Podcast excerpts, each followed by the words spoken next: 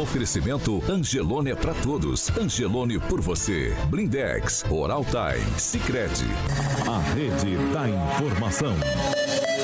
Jovem Pan, a rádio que virou TV. Entra no ar, o jornal de maior audiência de Maringá e região. Pan News.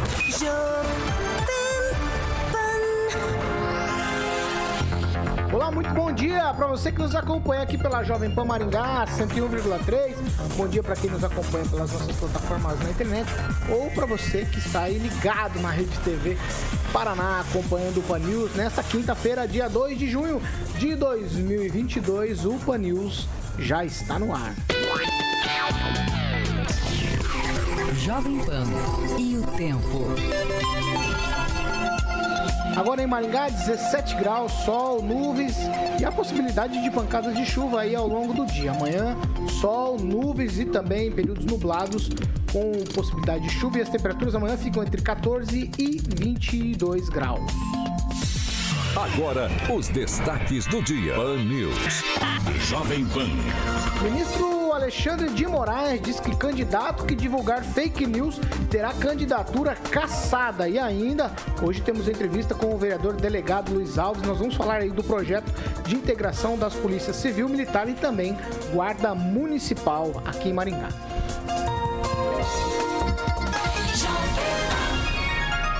As principais notícias do dia. Você fica sabendo no Pan News. Pan News. Se mexe com a sua vida, está no Pan News. Na Jovem Pan, você ouve e entende a notícia com um time imbatível de comentaristas. Minutos. Repita. 7 e 3, Alexandre Mota, Carioca, quinta-feira, muito bom dia. Bom dia, Paulo. Tudo tranquilo? Opa, graças a Deus. Quinta-feira, rapaz. Hoje a bancada tá animada, né? Bancada animada Tá tudo- desde, Foi bonito de ver desde muito cedo. o abraço do meu querido professor Jorge com o Ângelo Rigon. Você viu que bonitinho? Sabe o que, que pareceu? Pareceu na época que a gente chegava no colégio, Ah. que a gente ia abraçar os amiguinhos. Depois das férias, Depois né? das férias. Aí você levava lancheirinha? Não, vamos lá. Eu- eu- eu time, tinha uma lancheirinha, time. Não posso, eu já, Tá, eu, tá, eu- tá. eu me perco Tá. aqui às vezes. Tá. Eu me lembro que não pode, a corda tem que ser curta. Tem que ser vamos curta. lá, vamos falar de oral time, Carioca. Vamos lá, Paulo. É, aquele sorriso, né, Paulo? Maravilhoso, né? E vou falar hoje, Paulo, das facetas em porcelana, tá bom? A resposta é unânime quando é, você lembra de Oral Time para que você possa fazer correção, por exemplo, fechamento de espaços entre os dentes e aumentar também os dentes para deixar o sorriso mais harmônico. E várias outras melhorias, né, Agnaldinho? Sim. Então, exatamente. Você tem que, quando for dar um beijo numa menina, tá, dar um beijo com a boca harmônica, né, Agnaldinho? Agnaldo, Agnaldo é um cara elegante, como sempre, bem vestido. Tem que estar bem, Agnaldo. Rapaz, eu sou fã do Agnaldo. Paulo, desculpa eu cortar aqui o, o texto aqui, porque eu sou fã do Agnaldo. Então, Paulo, você pode contar com a equipe da Oral Time para que você possa fazer o seu tratamento com facetas dentárias. E eles têm, obviamente, os profissionais para estar te ajudando na conquista desse sorriso ideal. Então, são duas unidades, Paulo. Uma em Maringá, fica ali na Rio Branco 761. De Maringá, o telefone é 991460454 e tem uma unidade em Paysandu, na Avenida Silvio Alves, Jardim Pioneiro, 1155. O telefone de Paysandu é 99774 3442. A equipe, Paulo, do Dr. Tiago, competente como sempre, de Maringá, é a mesma equipe, ele sempre fiz aqui na entrevista que eu faço com ele, é a mesma equipe que atende em Paysandu. Então, um abração para a equipe do Dr. Tiago. Oral Time, Paulo Caetano. 7 horas e 5 minutos. Repita. 7 e 5, eu começo já com o bom dia para Agnaldo Vieira. Bom dia. Bom dia, Ângelo Rigon. Bom dia. Kim Rafael, muito bom dia. Bom dia, Paulo. Bom dia, bancada. E bom dia a todos que nos acompanham. Pamela Bussolini, muito bom dia. Bom dia, Paulo, Carioca, bancada e ouvintes da Jovem Pan. Professor Jorge Vila Lobos, muito bom dia. Muito bom dia e hoje é um dia especial para o rádio. Me parece que nessa data o Marconi, que foi o inventor, recebeu a patente do rádio. Então aí a origem dessa famosa, excelente atividade que o Paulo coordena aqui a bancada, o rádio da Jovem Pan. Vamos lá. Para você, Fernando Tupan, o bom dia é o seguinte: é bom dia com o boletim Covid. Ó, Maringá, Fernando. registrou no boletim de ontem 418 casos, infelizmente mais uma morte. Casos ativos na cidade agora, 2.912 casos. E aí, dado importante, Fernando, aqui na cidade, ó. Enfermaria SUS, aproximadamente 70% de ocupação. UTI SUS, 99% de ocupação. UTI pediátrica, 95% de ocupação. Enfermarias particulares, 70% de ocupação. UTIs particulares, 82% de ocupação. E UTI pediátrica também, 82% de ocupação, Fernando. Os números é, altos aqui, do número de casos ativos alto. E aí, reflexo já no sistema de saúde. Bom dia para você e nos atualize sobre os números do estado, Fernando. Bom dia, Paulo Caetano. Bom dia, ouvintes. Curitiba aqui amanheceu com chuva. Aliás, choveu a madrugada inteira de uma maneira assim que eu não via há muito tempo. Aliás, a média de chuva aqui é a maior das últimas duas décadas para esses primeiros seis meses do ano. Mas, Paulo Caetano, aqui Curitiba, aqui não está diferente de, de Maringá, não. Ah, tá, tá diferente. A UTI SUS nossa hoje chegou a ontem chegou a 100%. Então não teria, não temos mais lugar para internar ninguém. Só que tem uma grande diferença de quando começou a pandemia. O, recentemente, um amigo meu, o poeta Tadeu Wojciechowski, pegou Covid. Ele passou uns dias, dois dias na UTI e há dois dias voltou para casa. E o problema dele não estava relacionado à Covid. Apareceu uma mancha no pulmão e não era relacionado com o problema. Aí, devido a esse problema, eles colocaram ele na UTI, mas foi oficialmente ele passou a ser mais um dado estatístico da Covid. Não é, na verdade, não é mais Covid, é Omicron, né? Então, vamos para o que interessa. O Paraná somou ontem 4.512 casos e 15 mortes. Aí o Estado contabiliza até o momento 2.522.675 casos e 43.114 mortes.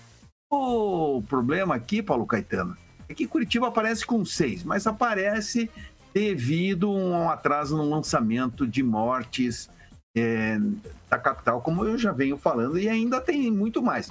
Porque ontem a Secretaria Municipal registrou apenas uma morte, mas veja só, Paulo Caetano, nós tivemos ontem 1.607 casos, e a tendência da próxima semana esse número aumentar. Sabe por quê? Porque estão, é, está sendo previsto temperaturas de 7 graus, vamos passar até a metade de junho com muito frio na, na madrugada, chegando a 5. Aí, veja só, Londrina aparece com três e Maringá, que você disse que foi um caso, aqui aparece com dois casos, Paulo Caetano. E o melhor para nós, para vocês aí, se esfriar muito, fique em casa, não saia, é muito mais fácil de pegar a Covid. Vamos lá, vamos seguir 7 horas e 10 minutos. Repita. 7 e 10, a informação é a seguinte, ó. O primeiro lote de rodovias pode ser liberado para concessão esse mês. Eu estou falando de pedágio, é isso mesmo. A informação vem do deputado estadual Evandro Araújo, ele é vice-coordenador da Frente dos Pedágios. O deputado ele esteve em Brasília entregando e tá, faz parte da comitiva que entregou lá ao Tribunal de Contas da União um relatório e ele manifestou preocupação com o que está acontecendo aí com os trâmites dos novos pedágios. É, eu vou abrir aspas aqui, porque ele fala que a gente vive um momento de instabilidade econômica, e aí aspas aqui para o deputado Evandro Araújo. O momento macroeconômico que vivemos, com taxa Selic alta, guerra na Europa, é uma grande armadilha para essa nova concessão, pois os preços do aço, ferro estão muito acima da normalidade. Isso vai impactar na conta final do projeto de concessão. Ou seja, se for feito agora, o paranaense vai pagar caro pelo momento de crise. Fecho aspas aqui. Segundo o Tribunal de Contas da União, a concessão é um projeto do governo federal e o leilão é liberado pela Agência Nacional de Transporte Terrestre, ANTT, depois de uma análise do Tribunal de Contas da União. Eu vou começar com o Ângelo Rigon. Ângelo, há uma situação, a gente esperava que fosse mais para frente, mas me parece que já tem uma movimentação para liberar aí o primeiro lote de concessão de pedágio aqui no Paraná. É, mas antes disso tem que resolver a questão do preço que pode subir antes de, do, da entrada em operação. E foi muito importante a ida dos deputados estaduais ao TCU, e porque é, reforçou eles revisarem, né? ouvirem, como diz o, o texto produzido ontem pela Assembleia, ouvir o outro lado. Né? Só foram do lado do governo e há uma chance de já começar alto o valor, não prometido. Então, acho que qualquer movimentação nessa área tem que garantir primeiro, não só a entrega o que está no digital, mas fazer um bom edital e, e, e, e o que beneficia a população. Nunca mantendo o esquema anterior, que é, me parece, está em curso. Professor Jorge. Olha, Paulo, tem uma, dentro dessa discussão com o Tribunal de Contas, tem uma notícia importante aí. Foi levada até o Tribunal de Contas um documento, um requerimento específico para retirar eh, desse lote ou dessa quantidade de bens que estão sendo aí postos para leilão, um prédio e, uma, e uns lotes. Isso é é, diretamente relacionada com o prédio que está aqui próximo do aeroporto de Maringá, onde funcionava a antiga é, Via Par. Esse é um prédio, e a gente entende que é um prédio do Estado, do Paraná, um excelente prédio que permitiria, então, é, acolher a Departamento de Estradas e Rodagem do Paraná, além da excelente localização, também a infraestrutura. Hoje o DR ocupa aí um terreno de 97 mil metros quadrados na Monteiro Lobato e perfeitamente então poderia ser utilizado esse prédio onde funcionava a Via Par pelo DR.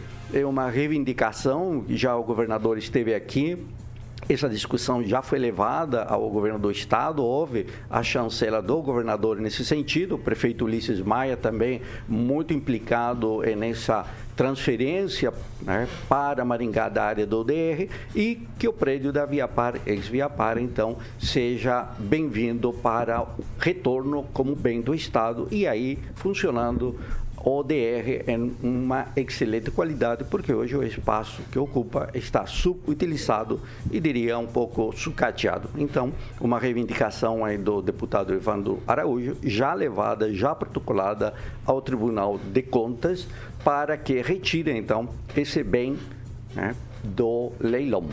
Ô, Fernando Tupan, é um tweet para você também, até porque nossa equipe está em, em contato com, a, com o deputado Evandro Araújo. Possivelmente a gente consiga uma entrevista com ele para a gente esmiuçar mais esse tema. Mas a princípio, a informação pega de surpresa, né, Fernando? Porque já liberar o primeiro lote. Não sei não, Paulo Caetano. Eu espero que isso só venha a se concretizar o ano que vem. E eu, ah, eu acredito que o governador Ratinho está empenhado nesse, é, nisso, porque entrar pedágio agora é ruim pro Jair Bolsonaro, muito ruim, e pode afetar o desempenho eleitoral dele aqui no Paraná. Eu acredito que ele não vai rolar mesmo essa história, Paulo Caetano. Eu acho que só vai ficar pro ano que vem tudo, toda essa história. Por enquanto é, é muito cedo. A gente quer pressa pelo Logo. lado de que a manutenção precisa ser melhorada nas rodovias estaduais aí também federais, mas a gente tem a gente não quer pressa nenhuma porque a gente não quer pagar pedágio. Exatamente, Paulo. Só que tem uma questão aqui, né? Mas é, discutir isso agora no segundo semestre, ainda mais nesse ano eleitoral, é, espero que não seja feito de forma muito rápida, é, precoce, né? Precisa ser debatido, como o deputado está fazendo aí, o Evandro Araújo, juntamente com outras, outras lideranças, estão indo ao TCU justamente para questionar algumas questões. É, espero que realmente essa formalização tenha um tempo mais hábil para debate e não aí em épocas, né, um pouquinho antes das eleições. Pamela Bussolim. Paulo, eu achei muito relevante essa observação do deputado, até porque quem né, tem alguma proximidade com pessoas ou as próprias pessoas que trabalham na construção civil sabem né, a alta dos preços realmente que está acontecendo nesse setor muitos e muitos materiais, eu creio que não só dobraram de preço, mas até passaram disso. E isso pode ter mesmo um reflexo negativo aí nessas, nessas contas ao paranaense pagar depois nos pedágios, né? Então é, é mais um probleminha aí com relação aos pedágios no Paraná, nada novo sob o sol. É, creio que a gente precisa mesmo fazer um debate, uma discussão sobre isso e talvez é, ouvir mais economistas, previsões de mercado, enfim, para que realmente essa conta não fique muito além do, do esperado e nós é, temos um resultado negativo aí com, com essa situação toda. Ô, Paulo, tem um detalhe ali importante, que na reunião do Tribunal de Contas estava o deputado presidente da Frente Parlamentar, o Arilson Chiorato do PT e o Evandro Araújo, que é vice-presidente dessa Frente Parlamentar. Pessoas altamente ativas aí e que foi feita para discutir a questão do pedágio. Vamos lá, vamos fazer desse jeito, do jeito que você quer. Agnaldo Vieira, tem uma situação política também no meio disso tudo. Agnaldo, gostaria que você falasse pra gente sobre isso. Por quê? Um pedágio acelerado agora, começar obras, respinga politicamente. E se posterga, se deixa para depois, também. Quer dizer, fica aí entre a cruz e a espada, né? É um, um nosso ouvinte que eu me perdi na, na, na, passagem. Ele disse problemas no pedágio no Paraná. Normal, né? Enfim, é uma herança também maldita do ex-governador Jaime Lerner, é, passando por vários administradores que não tiveram competência, enfim, para quebrar esse, esse contrato, até porque, como diria o presidente, é inquebrável. E uma situação nesse momento, né, onde as estradas é, estão, a manutenção feita pelo governo agora, né, não está sendo suficiente em vários pontos, mato, manutenção do asfalto, eh, ainda não está a contento. Aí aquela premissa de que eh, realmente o Estado para administrar Uh, o Estado no geral, né, o governo, para administrar uh, alguns serviços, não tem competência. Quando, claro que se paga por isso, mas pela iniciativa privada, pelo menos o serviço era caro, mas era uh, bem feito. Nesse momento, ainda mais já no período eleitoral, voltar essa questão de antecipar, né, de uma certa forma, o pedágio, realmente é um tiro no pé. 7 horas e 18 minutos. Repita. 7 e 18. Ó, o vice-presidente do Tribunal Superior Eleitoral, o ministro Alexandre de Moraes, ele citou decisões da corte que vão balizar aí a postura da Justiça Eleitoral nos julgamentos de fake news aí nas próximas é, na próxima campanha política, com o entendimento de que todas as redes sociais são meio de comunicação e que o mal pode vir a ser considerado abuso de comunicação, abuso de poder político ou poder econômico, ele é, diz que fake news vai ser um problema para quem é candidato. Vamos acompanhar o que disse o ministro Alexandre de Moraes. As plataformas, todas elas, serão consideradas como meios de comunicação social para fins eleitorais. Isso no Brasil é muito importante, porque a partir de, dessa consideração, desse status como meios de comunicação social, podem ser responsabilizadas por abuso de poder político, por abuso de poder econômico, e aqueles que se utilizarem desses instrumentos podem ter o seu registro cassado ou mesmo perder o seu mandato é, obtido através é, da utilização ilícita, da utilização irregular dessas plataformas. E a segunda grande decisão é para que é, todos os juízes e promotores eleitorais se pautem por elas a partir do início da campanha eleitoral no Brasil, que se inicia dia 16 de agosto a segunda grande decisão é que notícias fraudulentas divulgadas por redes sociais é que influenciem o eleitor acarretarão a cassação do registro daquele que veiculou.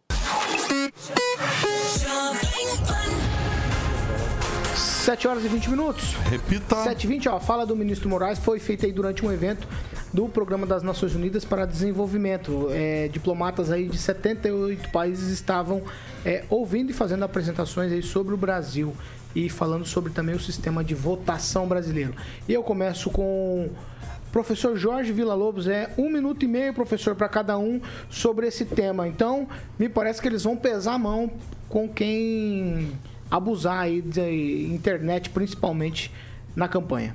Olha, Paulo, em 2018, o candidato aí, o Fernando Francischini, fez declarações, foram consideradas fake news, E aí então teve a cassação, a condenação imposta pelo Tribunal Superior Eleitoral. né? Foi cassado pela disseminação de informações falsas sobre o processo eleitoral no dia da eleição. Se foi no dia, pode ser também antes do dia da eleição. Essa questão da equiparação das redes sociais aos meios de comunicação é a grande eh, ponta né, com a qual se trabalha para o controle das fake news. Me parece que o uso, evidente, malicioso, né, abuso desse meio também se mostra como prejudicial à própria democracia. Claro, no meio disso está o abuso do poder político e o abuso do poder econômico. Então, as milícias digitais, que são expressão desse abuso do poder e também abuso do poder econômico, terão aí seus dias muito, muito difíceis.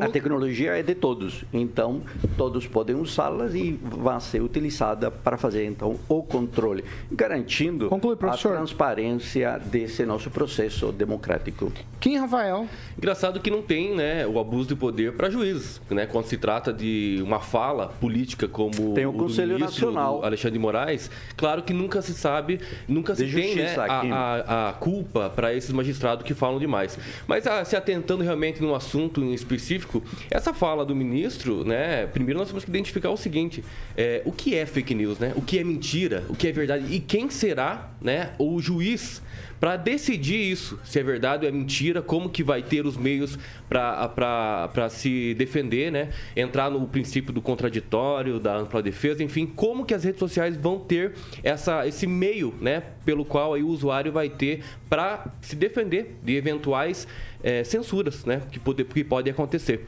Né? O que me chama a atenção é que o próprio Partido da Causa Operária, o PCO, publicou nos seus, no- na sua página do Twitter o seguinte: Alexandre Moraes, candidatos que divulgarem fake news, entre aspas, terão registro cassado. Em senha por ditadura. Em senha por ditadura, escreve.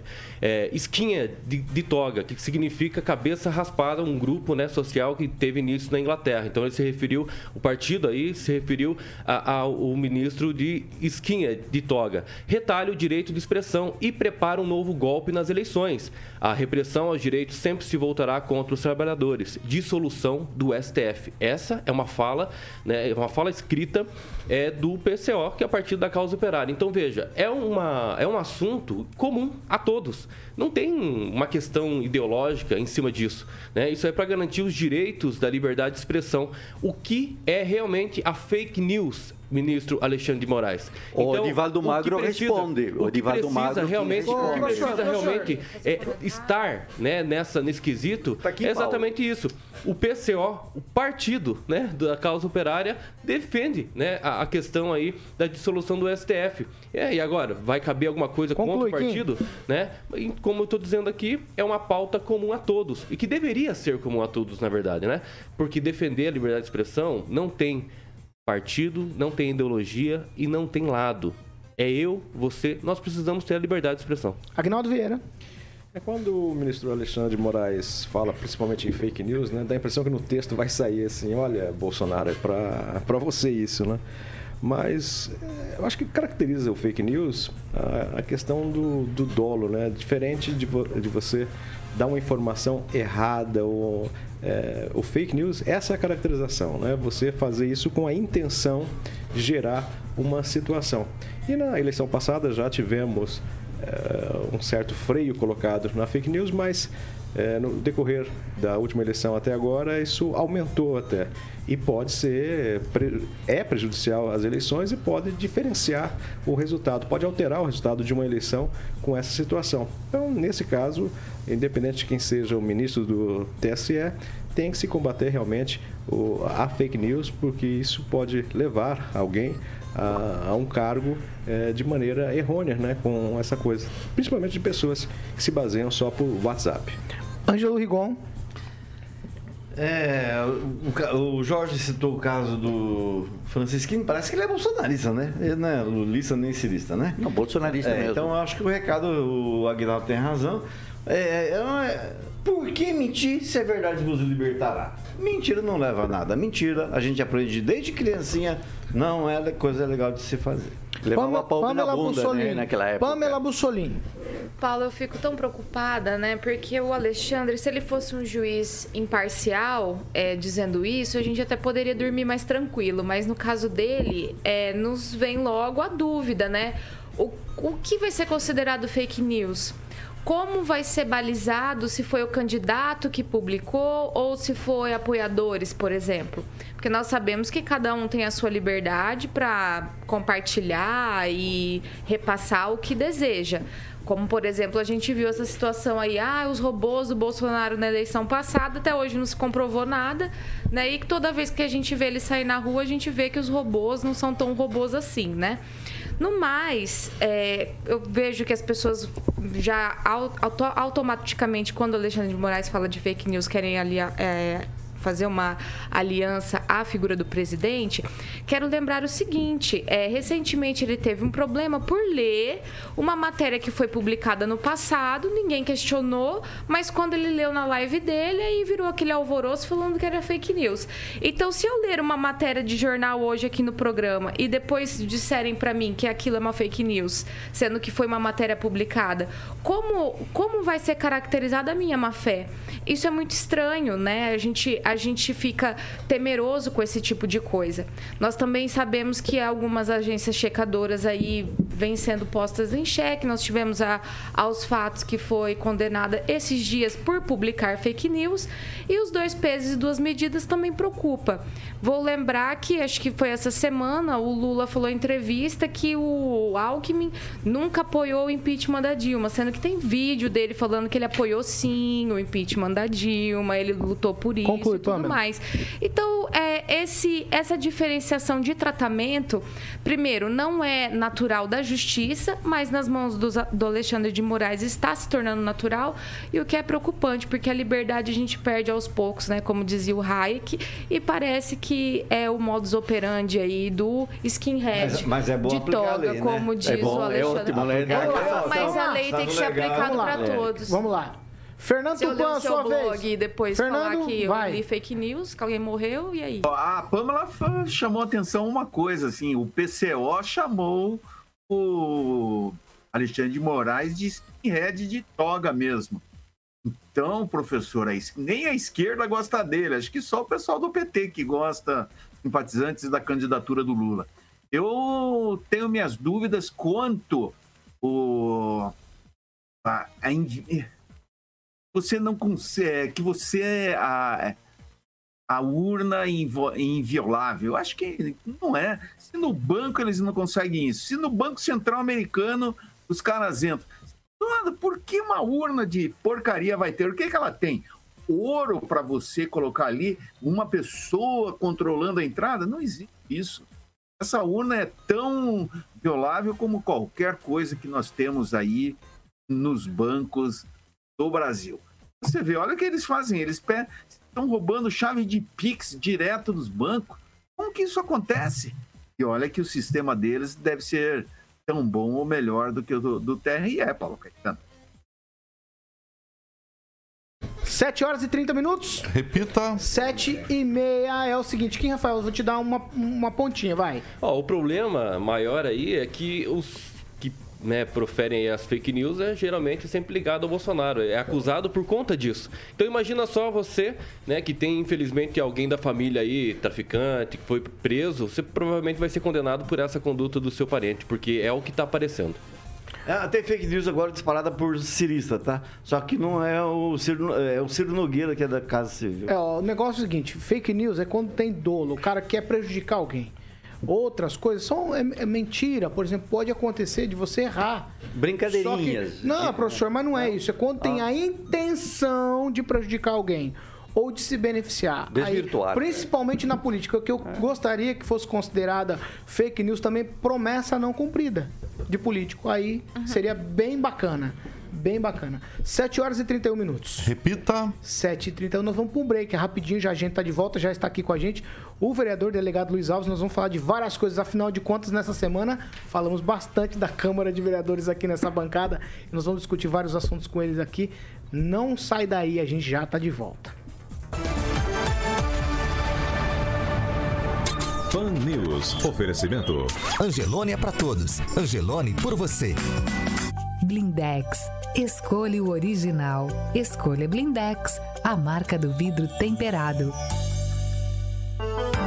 Oral Time Odontologia. Hora de sorrir. É agora. Sicredi União Paraná São Paulo, construindo juntos uma sociedade mais próspera.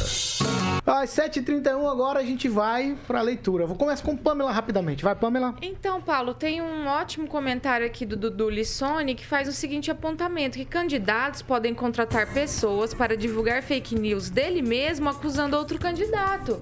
Né? Então tem tudo isso a ser analisado aí nesse quadro eleitoral que pode acontecer e a gente precisa ter muita cautela, não é só fazer o que acha, como Alexandre de Moraes quer. Agnaldo Vieira. Bom, vou aproveitar e mandar um abraço. Ontem eu encontrei com o Luiz Paiola, que é, foi ex-chefe de gabinete do deputado Odílio Balbinotti, está em Terraço, está aqui pela cidade. E nos acompanhando também está a Elma de Oliveira, o Ricardo César, o Claudemir Tibúrcio, que mora lá em Apucarana, cidade que foi construída em cima de um vulcão, e também a Regina Ziladora e o vereador Maninho nos acompanhando. Eu destaco um comentário rapidamente do Elton Carvalho, que diz que quem vai determinar as fake news? A verdade de um é a mentira do outro. O que vai ser verdade? Genocida ou o maior ladrão do país? Kim Rafael. Olha, o Carlos Henrique Torres aqui escreveu o seguinte: Kim, só o Pablo pode, poderá nos salvar desse ministro. Aí a Fernanda Trauter também escreve o seguinte: se fosse considerado fake news promessas políticas não cumpridas, não teríamos políticos. Será? Ó, vou mandar um abraço aqui. Ontem a gente estava ali tomando café, eu, Ângelo Rigon, é, também o. Ai meu Deus, Naman. E aí o Claudemir de Freitas apareceu ali, nosso ouvinte, queria conversar com a gente. Aí, você tem algum aí, Rigon? Já manda. Não, eu só queria mandar um abraço pro Teles, né? Parece que ele... Mas é o Teles, o Teles, o cônigo Teles, que é uma Ah. das, com 93 anos, UEM. Esse sim, né? Um dos maiores intelectuais aqui de Maningá. E pedir pro pessoal, quem puder ajudar na vaquinha do Nilson Santos, aquele que foi candidato a prefeito em 2004, candidato a vereador no 2020, da Estilos Manequins, né, onde trabalhou Wagner de Oliveira. Modelo. Modelo. Então ele está muito mal de saúde, está no HU, eh, esperando vaga para UTI. Eh, ele fez uma cirurgia do pulmão, então quem puder ajudar o Nilson, a gente Vamos lá, boa. vamos lá. Ó, você foi gongado aqui. 7 horas e 34 minutos. Repita. 7h34, a segunda meia hora do Pan News é um oferecimento de Jardins de Monet Termas Residência Carioca. Quando falo de Jardim de Monet, Boa, Paulo. Você... O nosso você- vereador, vem- vem, elegante, como sempre, bonito. Ah, Luiz vai, cu- Alves. cuidado. Pô, Perguntar se ele conhece lá, né? Se ele tá afim de comprar uma mansão lá. Ali, quem é que vai chegar perto? Ninguém, né? Ninguém vai chegar, né? Né, Aguinaldo? né, né, meu Sem querido? dúvida. Luiz Alves. Aquilo não é pro meu bico, não. É só pro pessoal da bancada da Pan. Não, que isso. Nós vamos, nós vamos levar o nosso, nosso vereador delegado lá, porque eu vou Claro. chegar com ela. Quem é que vai chegar perto de mim do Aguinaldo com o vereador do lado delegado? Ninguém. Né, Aguinaldo? Só no, no Parque de Exposições É que, não, arriscado, que não entrada. deixar Só no entrar lá. parque. Ah, vai entrar, vai entrar. No Parque de Exposições. Não entra, não. Não, não, ele vai entrar. O Giba, o Giba é gente boníssima. Então vai lá, vai, Jardim de Tô Monet, muito Carica. feliz com o nosso delegado aqui, que aí eu fico mais seguro, Paulo. Eu tô segurado aqui. Vai, Vou falar aqui do, do, do telefone, vou, vou frisar aqui. Os lotes, Paulo, é com a galera da Opção Imóveis no telefone 3033 1300. Então, Opção Imóveis 3033 1300. Você pode fazer um tour virtual. O Murilo tá colocando algumas imagens no nosso canal do YouTube. Só você fazer uma busca lá no site onde você vai dar um 360 lá, jardimdemonerresidência.com.br e o slogan que o Giba fica muito feliz. Quem vem visitar, volta pra morar, Paulo Caetano. Pan News. 7 horas e 35 minutos. Repita. 7h35, ó, a Prefeitura aqui de Maringá e o Governo do Paraná firmaram um acordo aí para a criação de um centro integrado de operações policiais. A gente vai conversar hoje, como já anunciamos lá no início do programa, com o delegado, vereador também aqui da cidade, Luiz Alves. Ele esteve lá em Curitiba junto com o prefeito, com aquela comitiva que levou o projeto lá para a gente fazer essa integração entre Polícia Civil, Polícia Militar e também a Guarda Municipal. Muito bom dia, vereador. Seja bem-vindo novamente aqui à Jovem Pan. Bom dia, Paulo. Bom dia a todos aqui da bancada, ouvintes, internautas. É exatamente o que você ressaltou, Paulo. É, estivemos realmente em Curitiba para tentar viabilizar efetivamente essa integração que hoje não existe e tudo com vistas, a, óbvio, melhorar a eficiência é, do policiamento de uma maneira geral e garantir mais segurança para a população de forma inteligente, né, com otimização de recursos. Recursos todo mundo sabe que é escasso, isso não se provê de uma hora para outra. Então, Estado, município, enfim, todos aí, os entes aí envolvidos aí com a segurança, eles, nós temos que invariavelmente buscar saídas para otimizar e garantir maior eficiência com a escassez de recursos que temos. E essa foi uma saída, esse isso não começou de agora, na verdade, no início já do mandato, nós fizemos aí algumas reuniões, alguns requerimentos para o Poder Executivo. É, estudos tiveram que ser feitos, porque isso vai demandar, obviamente, uma licitação que já, foi, eh, já, já, já está em fase de finalização para a compra de equipamentos adequados para poder fazer isso. Isso não se faz colocando uma câmera qualquer em um local e interligando. Isso requer um certo aparato.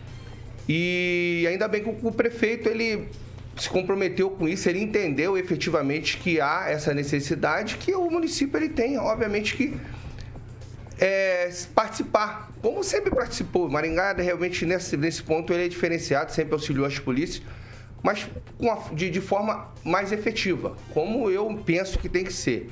Né? Nós às vezes fizemos, fazemos uma leitura muito rápida do artigo 144 pensando que cabe só ao Estado, como ente federativo estrito senso, prover segurança. Isso é um equívoco. Quando se utiliza a palavra Estado ali no 144, a gente está falando de sentido amplificado, né, amplo, o que abarcaria ali os três entes federativos. Tanto que a própria Polícia Federal está definida nesse artigo. Se assim não fosse, ela não estaria ali. E o município ele tem, não só Maringá, isso tem que servir de exemplo para outros municípios. Porque? O Estado provendo ou não provendo, a segurança é local, é de, nós, é de todos nós que moramos em Maringá. Né? Só que, se deixar só isso por conta do Estado, o Estado ele tem outros afazeres, tem outras situações.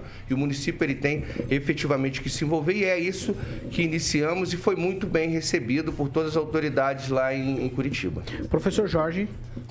Eu gostaria de, de, ver algumas questões diferentes do que está apontando vereador. Eu fiz ontem à noite uma, uma análise rápida da sua produção legislativa e gostaria de focar em, em, um ponto que tem a ver com, com violência, que é a sua área de especialidade. O senhor é autor de uma lei 11.359 de 2021, que alterou uma lei do vereador Bravin e que trata sobre a obrigatoriedade da divulgação de anúncios de utilidade pública contendo mensagem de combate à violência contra a mulher.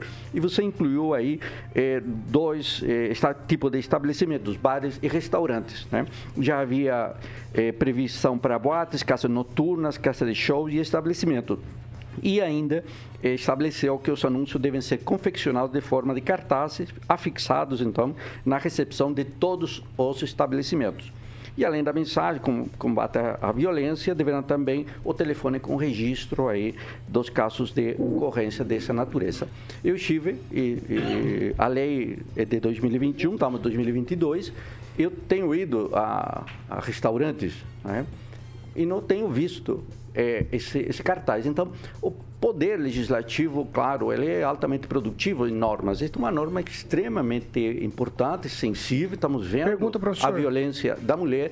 Qual é o papel, então, do vereador que cobre do executivo quando tem uma lei tão importante que não está sendo cumprida? Como fica isso? exatamente. O papel do, do legislador é esse: fazer normas cujo conteúdo é cogente, isso aí é obrigatório, tem que ser cumprido. E a gente vai sempre esbarrar nessa deficiência do executivo. Não só nesse campo aí de fiscalização de, de, do, do, simples, é, da simples afixação de cartazes, como uma situação muito mais ampla que tem causado grandes transtornos aí para o maringaense, que é essa situação que envolve subtração de fiação e receptação de estabelecimentos comerciais clandestinos. O município tem que ir lá e fiscalizar se o estabelecimento tem alvará, não tem alvará. Isso não é feito. Inclusive, essa nossa passagem por Curitiba, estivemos na Assembleia Legislativa reunião com os deputados da Comissão de Segurança, sugerindo que eles façam uma alteração numa lei estadual, que aí é uma, alteração que tem que ser feita nessa lei, para permitir que a Polícia Civil passe a exigir alvarás de funcionamento nesse estabelecimento também, porque hoje isso não é exigido. É exigido para desmanche de veículo, para é, relojoaria, diversos estabelecimentos, mas esse tipo de ferro velho que são esses comuns aí, que é, compra e venda material ferroso, reciclagem, não exige esse alvará da Polícia Civil. Então é, é mais um mecanismo que vai propiciar um controle. Mas não quer dizer também que a polícia vai conseguir em todos esses estabelecimentos.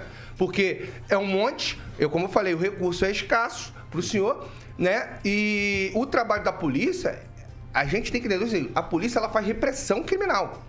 Ela não fica educando ninguém. Ela vai lá, tem um crime vai prender a pessoa. Quem tem que fazer o trabalho de fiscalização administrativa, em primeira análise, é o município com seu serviço de fiscalização. E isso a gente cobra para o executivo. Só que a gente não tem como pegar a caneta ou um papel e dar uma ordem para o fiscal. Vai lá agora. Vai. Isso aí cabe ao chefe do executivo com base nas leis que são feitas, determinar que o seu efetivo faça o que tem que ser feito. Ou seja, não está sendo Vamos feito. É, a princípio, pelo que o senhor tem falado aí, não. Não, não só isso, como diversas outras situações. Vamos lá, Agnaldo Vieira. Uh, doutor, falando justamente da área de segurança, é, ontem nós tivemos uma situação, acho que duas pessoas, moradores de rua, não necessariamente moradores de rua, porque eles não ficam na rua, eles ficam na calçada. É, um homem, acho que esfaqueou, eu não sei se até se é a sua companheira, né, ali na, nas proximidades da Fernão Dias, que é uma situação que está ficando complicada a cada dia e aumentando. Isso uh, tem até um aspecto, né, de, de dirimir se é social ou se é uma questão de, de segurança. E há algum tempo né, tem uma, não uma determinação, uma solicitação do MP para que a guarda não, não faça esse tipo de abordagem, que isso não é serviço da guarda civil aqui de Maringá. E ontem é, quem, quem deteve este cidadão foi a guarda municipal. Como é que o senhor analisa e o que fazer com aquela situação nas proximidades da Fernão Dias?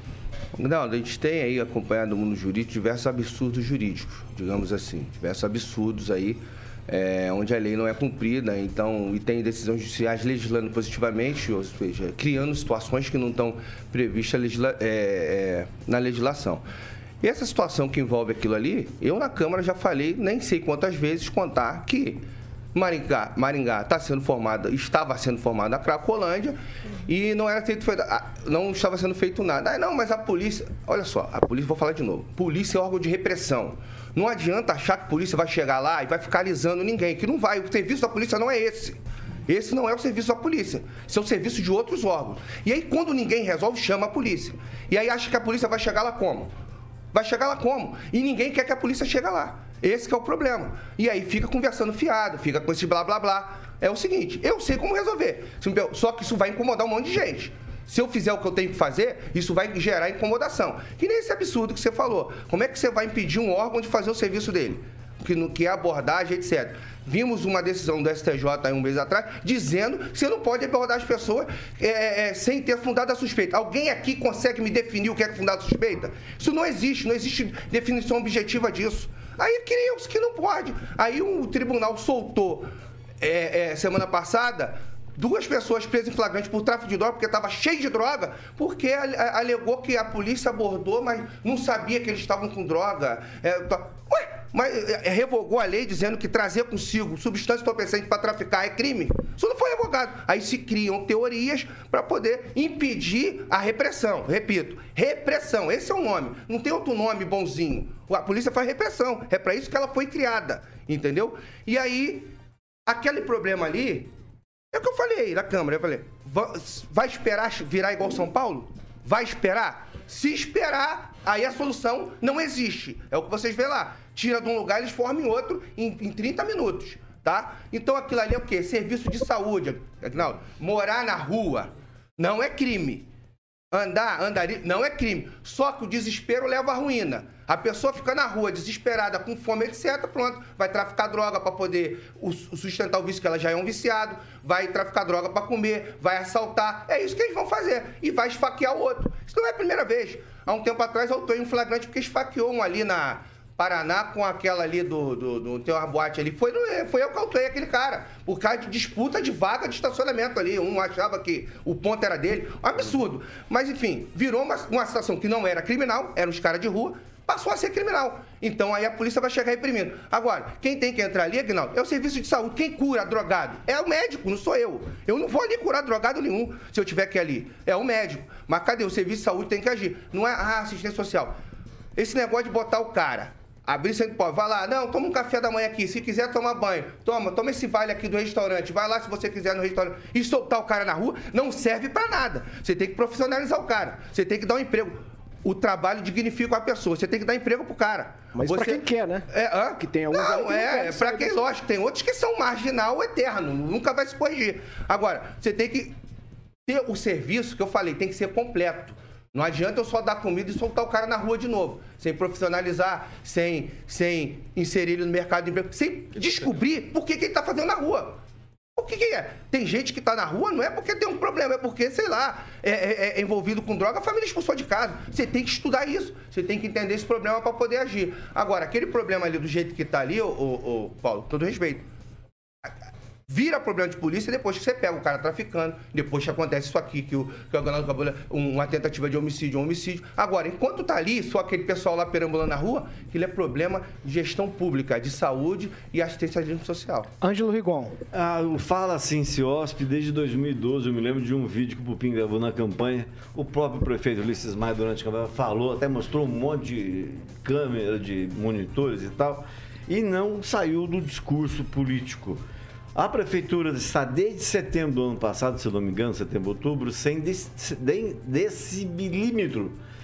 E qualquer multa que ela aplique em barulho, que é também tem uma situação policial, porque é incômodo, incomoda as pessoas, essa, é, essa multa pode ser contestada porque ela não pode usar o decibelímetro porque ele está em desacordo com a legislação. Agora fala-se em cooperação com outros, entre polícias diferentes, de, de níveis diferentes, inclusive com a PRF, sei lá, tomar que a PRF no momento desse acordo.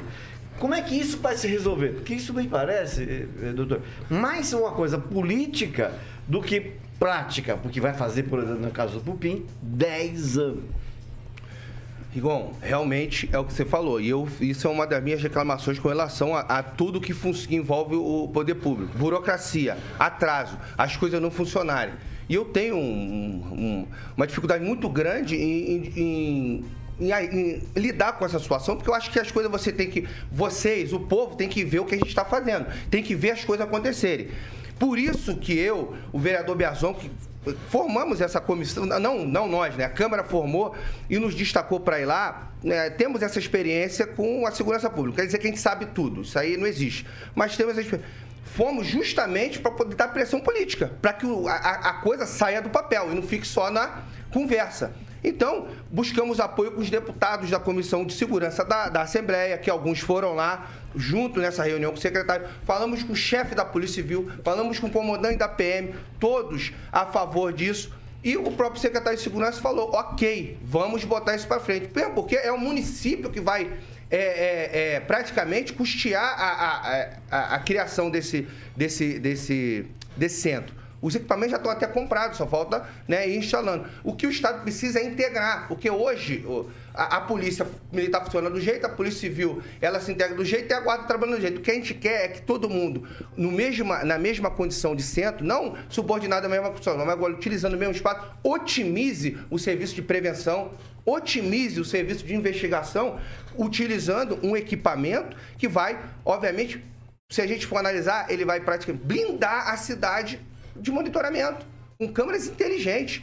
Isso vão. É, é, é, a gente não vai ficar dando detalhes aqui de inteligência, porque aí você fica preparando o marginal. Mas vai blindar de uma forma tal que o praticar crime em Maringá vai ficar um pouco mais difícil. Vai ficar um pouco mais. O que a gente não pode permitir aqui, o, o, senhoras e senhores, é que uma Guarapuava venha acontecer aqui. Aquilo lá, na verdade, serviu de laboratório para que a gente pense como. não. E, a, pense de uma forma para que aquilo não ocorra aqui na nossa cidade. Esse é o objetivo. E por isso que a gente foi. Você tem que dar pressão política. Muito se fala, ah, vereador não está fazendo nada, e etc e tal. O vereador, ele tem que ir lá. E justamente essa experiência que a gente vai lá é para dar pressão política. Se a gente não der pressão política, como é que as coisas funcionam? A política é o que? A arte da conversa. Eu vou dar ordem no prefeito? Prefeito, eu quero que o senhor instale isso aqui. Aí ele vai falar, não, ok e tal. Ele faz se ele quiser, ele tem discricionariedade para aplicar o orçamento dele. Agora, se a gente chegar com a política mostrar para ele, prefeito, isso aqui é melhor para a população, isso aqui você vai ajudar é, é, o seu povo integrando o Estado aqui. E aí ele entendendo politicamente e achando viável, pode ser que isso funcione. E, na verdade, a conversa com o Estado do Paraná, via Secretaria de Segurança e o município de Maringá foi 100% e é, é, a probabilidade disso acontecer ainda esse ano é altíssima. Quem, Rafael? Bom dia, vereador. É, essa realmente a justificativa né, de ir até Curitiba é plausível, né? Essa é, justificativa de ir lá se relacionar e tentar é, com todos os esforços, sendo integrante aí da Comissão Extraordinária de Segurança Pública, tentar uma, viabilizar algo melhor para o município, isso sem dúvida. Mas, essa semana nós tivemos aí é, duas audiências importantes né, na Câmara dos Vereadores é, sobre a Secretaria de Saúde, que veio trazer aí questões relativas ao primeiro quadrimestre do exercício 2022, e também a audiência é, é, pública com relação à Comissão de Finanças e Orçamento. Aí minha pergunta é pautada na prioridade barra função da, da, da vereança, né? O que seria realmente prioridade nesses dias? É, a ausência e ir, sair do limite do município, ir até Curitiba, tentar viabilizar questões de segurança ou participar efetivamente dessas audiências que já estavam pré-agendadas e também é, algum, não só o senhor né, se ausentou e se justificou, mas teve outros que se ausentaram e não justificaram. Então, qual é a prioridade efetiva nesse caso concreto? Eu vou devolver com uma pergunta retórica, mas eu vou responder, obviamente.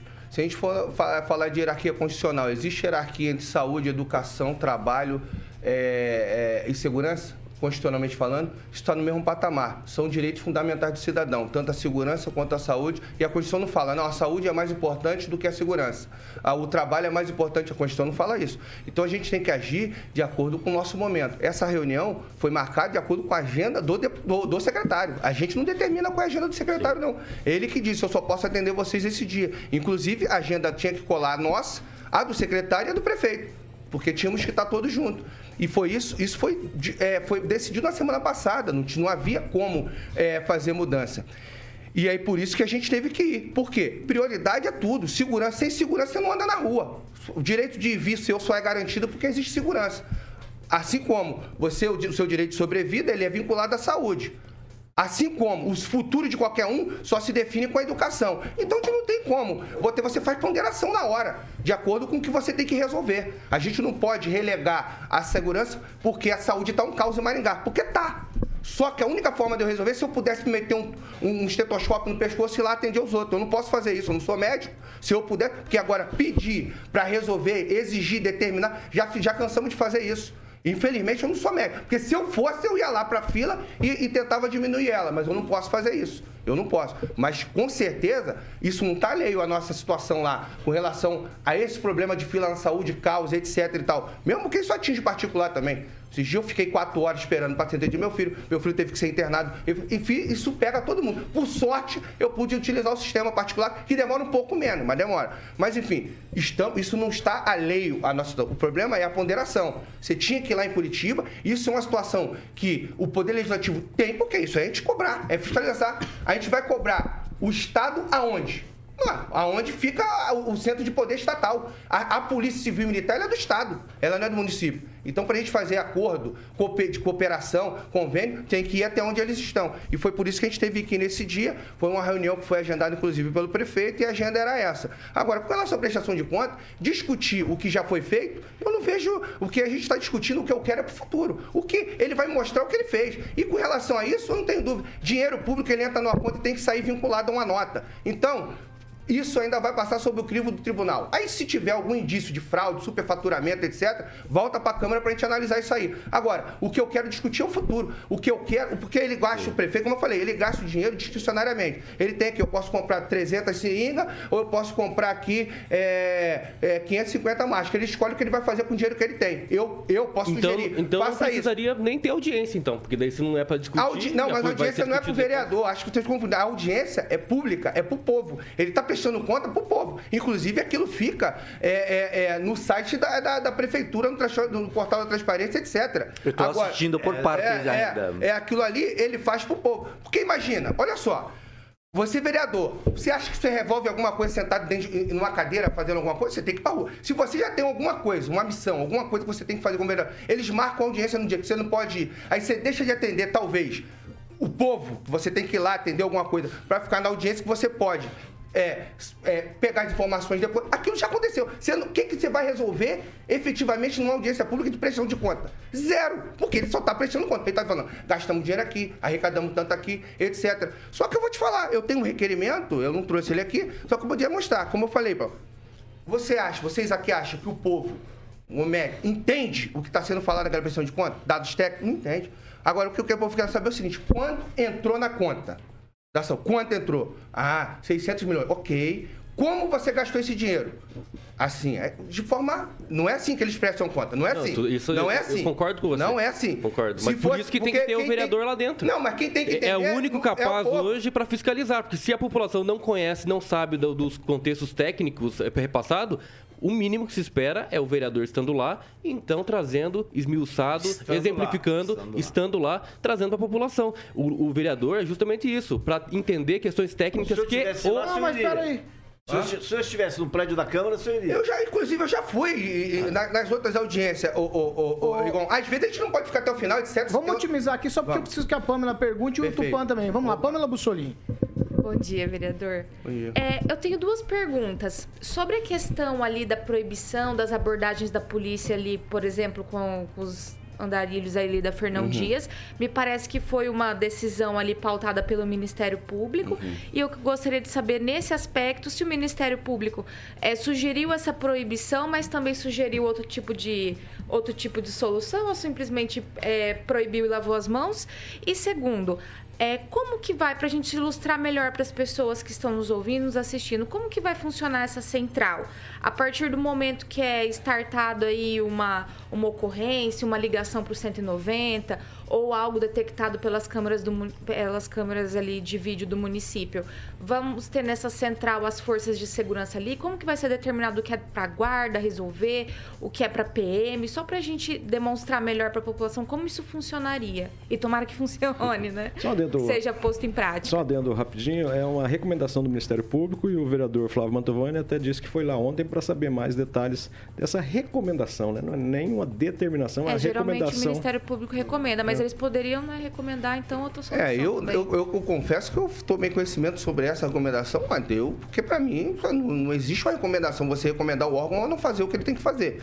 Então eu tenho que saber que contexto, que efetivamente está escrito nisso, até para não ficar. É, de repente está escrito de outra forma, foi feita uma interpretação equivocada, então eu não tenho acesso ao que está escrito, mas se for para não abordar, para não criar constrangimento. Gente, olha só, eu vou pro Rio, eu sou abordado até hoje como polícia. E eu sou abordado. Abordar constrangimento é o seguinte: o cara vir te esculachar, dar tapa na tua cara, te humilhar. Isso é constrangimento. Agora, polícia, mão na cabeça, é tal. O cara não sabe. Esses dias eu fiz uma abordagem, é, é, uma abordagem na, na Colomba, aí eu botei a arma na. Ah, nossa, era um, era um, era um cara que estava passando mal.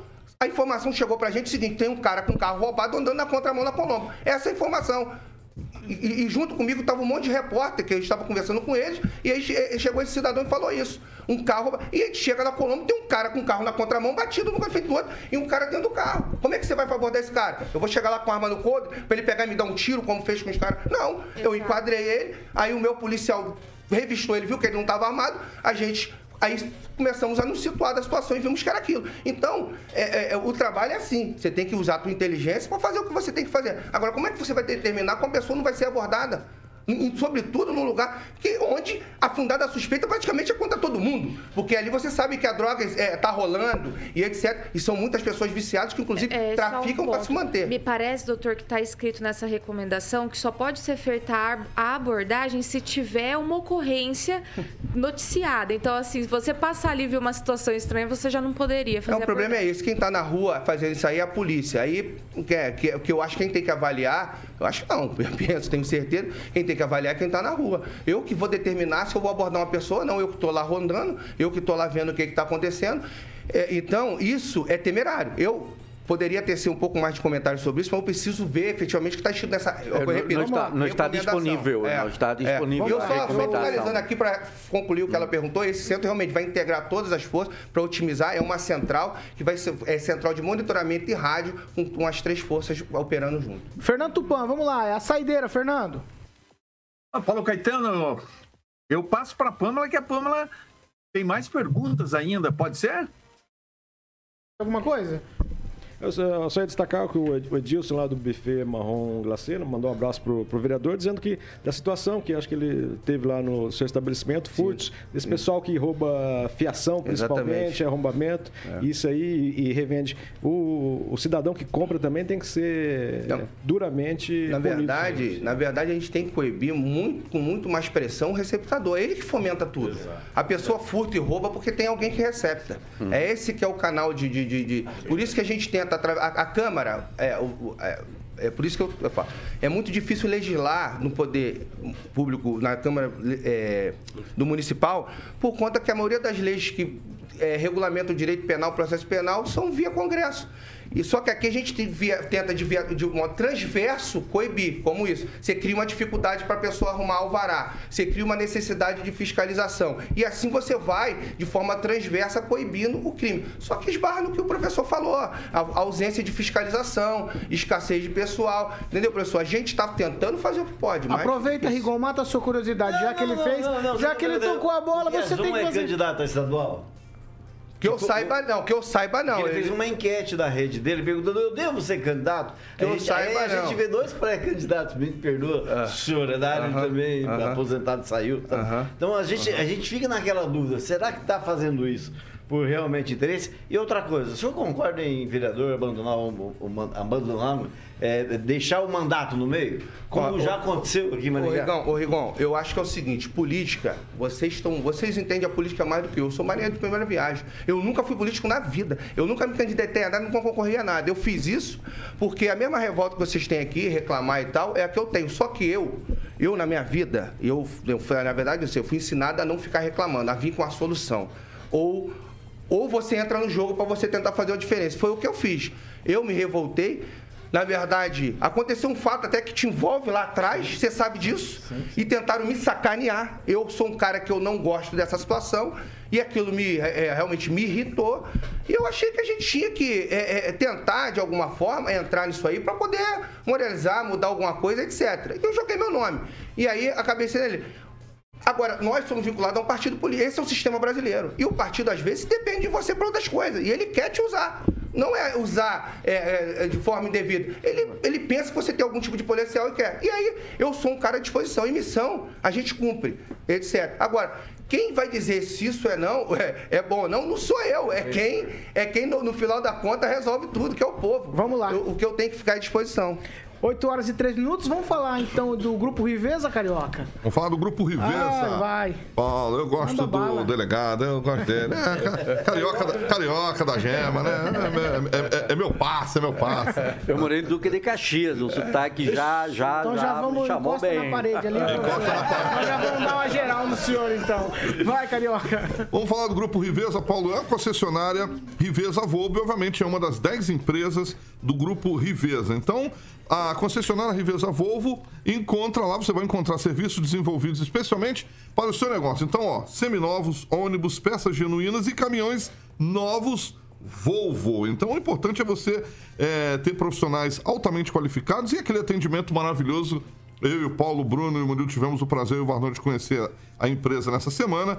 Uma estrutura lindíssima. E você encontra uma concessionária Riveza Volvo em Maringá, Cambé, Campo Mourão, Cruzeiro do Oeste, Campo Grande, Dourados, Três Lagoas e a mais nova recentemente em Corumbá. Então passa lá para que você se surpreenda com o atendimento da Riveza Volvo, que é uma empresa do Grupo Riveza, empreendedorismo com solidez. Mais uma vez, um abraço para o grande Henrique e o Ricardo, que é o marketing do Grupo Riveza, que nos recebeu lá muito bem. Certo, Paulo Caetano? Certo, 8 horas e 5 minutos. Repita. 8 e 5. Tchau, Agnaldo Vieira. Um abraço, obrigado delegado, excelente entrevista e volte mais vezes. Tchau, professor Jorge. Tchau. E, delegado, um pedido como vereador. Quando a gente vê o número de requerimentos do senhor, o senhor tem um número alto, 167. No entanto, o sistema de consulta da Câmara não permite saber qual é a resposta que o senhor e todos os vereadores obtiveram. Então é necessário que a resposta apareça publicada também com o questionamento. Parece ser que o município não responde ao requerimento dos vereadores. O pessoal já anotou isso aí, que eles estão, já mandei Tchau. ficar atento. Tchau, Pamela. Tchau, Paulo. Até amanhã. E obrigado, delegado, aqui pela entrevista, né? É sempre importante a gente debater segurança. Tchau, Rigon. Tchau, um abraço. Tchau, Kim Rafael. Tchau, valeu, abraço a todos, obrigado, vereador. Tchau, Fernando Tupan. Até amanhã. Tchau, Paulo Caetano. E eu quero mandar um abraço pro Cônigo Teles lá. Eu fui coroinha e vou te falar uma coisa. Atuei várias vezes com ele. Quando ele levantava a hóstia para é, pra fazer oração, eu tocava o sininho. Meu Deus, que saudade, hein, Paulo Caetano? Ele, ele tocava a campainha do dar tchau. Tchau, quero agradecer a presença do vereador delegado Luiz Alves, prestativo com a gente aqui, para responder os questionamentos todos aqui. Tá certo? Tchau, obrigado, delegado. Sempre à disposição, um abraço a todos aí, obrigado. É isso aí. Estamos encerrando o que vem por aí, Carioca. Só fala pra eu já tocar a bola pra frente. Vamos de The Cure com Boys Don't Cry. Chora ou não chora, Chora Guinaldo? ou não chora, Quando toma aquela geral. Opa, vixe, Maria. Se tiver devendo, Poligrama. A geral. Delegado, se o senhor tiver uma denúncia ou tiver uma audiência pública em que aqueles números estão sendo considerados fraudulentos, o senhor leva isso ao conhecimento do Ministério Público ou não? Não, eu mesmo já mando fazer uma investigação, porque é esse crime, né? Tem que investigar, né? Que bom isso. É de ofício, aí. É de você vê de ofício. Não, eu não digo, eu não faço não, porque não dizer que eu tô envolvido com que é questão política, eu mando pros colegas aí da DCCO que trabalham só com corrupção, que eles mexem com isso aí. Mas o importante é dar Não, seguimento. tem que dar né? segmento. Tá né? certo, ó, deixa esse Aguinaldo Vieira. Tchau pra vocês. Estamos encerrando essa edição do Pan News. Logo mais às 18 tem Pan News com Vitor e companhia. E amanhã a gente tá de volta aqui com muito mais informação e opinião pra você. Essa aqui é a Jovem Pan Maringá, a rádio que virou TV e tem cobertura e alcance para 4 milhões de ouvintes. Tchau.